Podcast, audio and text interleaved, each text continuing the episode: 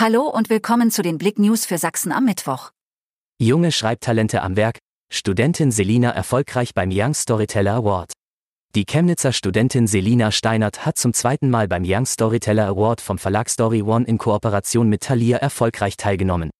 Das ist einer der größten Schreibwettbewerbe Deutschlands. Wie das Leben so spielt heißt der neue Kurzgeschichtenband, in dem zwölf kleine Geschichten, die Selina innerhalb des letzten Jahres schrieb, zu lesen sind.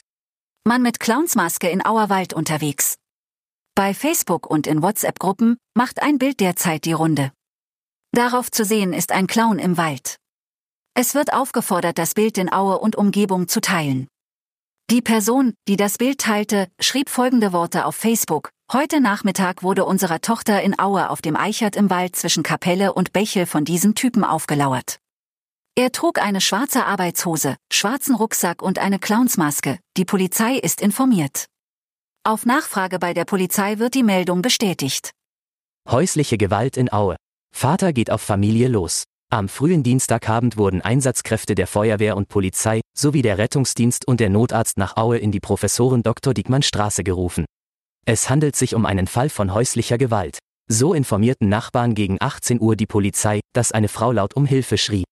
Beim Eintreffen der Beamten reagierte niemand auf Klopfen oder Klingeln. Aufgrund der anhaltenden Hilferufe wurde gegen 19.25 Uhr die Feuerwehr zur Türöffnung hinzugezogen.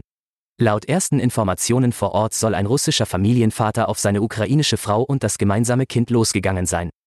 Leblose Person in Görlitz aufgefunden, Verdacht auf Tötungsdelikt. Am vergangenen Samstag hat ein Bürger mitgeteilt, dass er seinen Nachbarn seit einigen Tagen nicht mehr gesehen habe.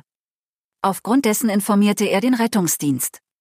Da der Verdacht bestand, dass sich der 79-Jährige in einem hilflosen Zustand befinden könnte, wurde im Beisein der Polizei die Wohnung geöffnet.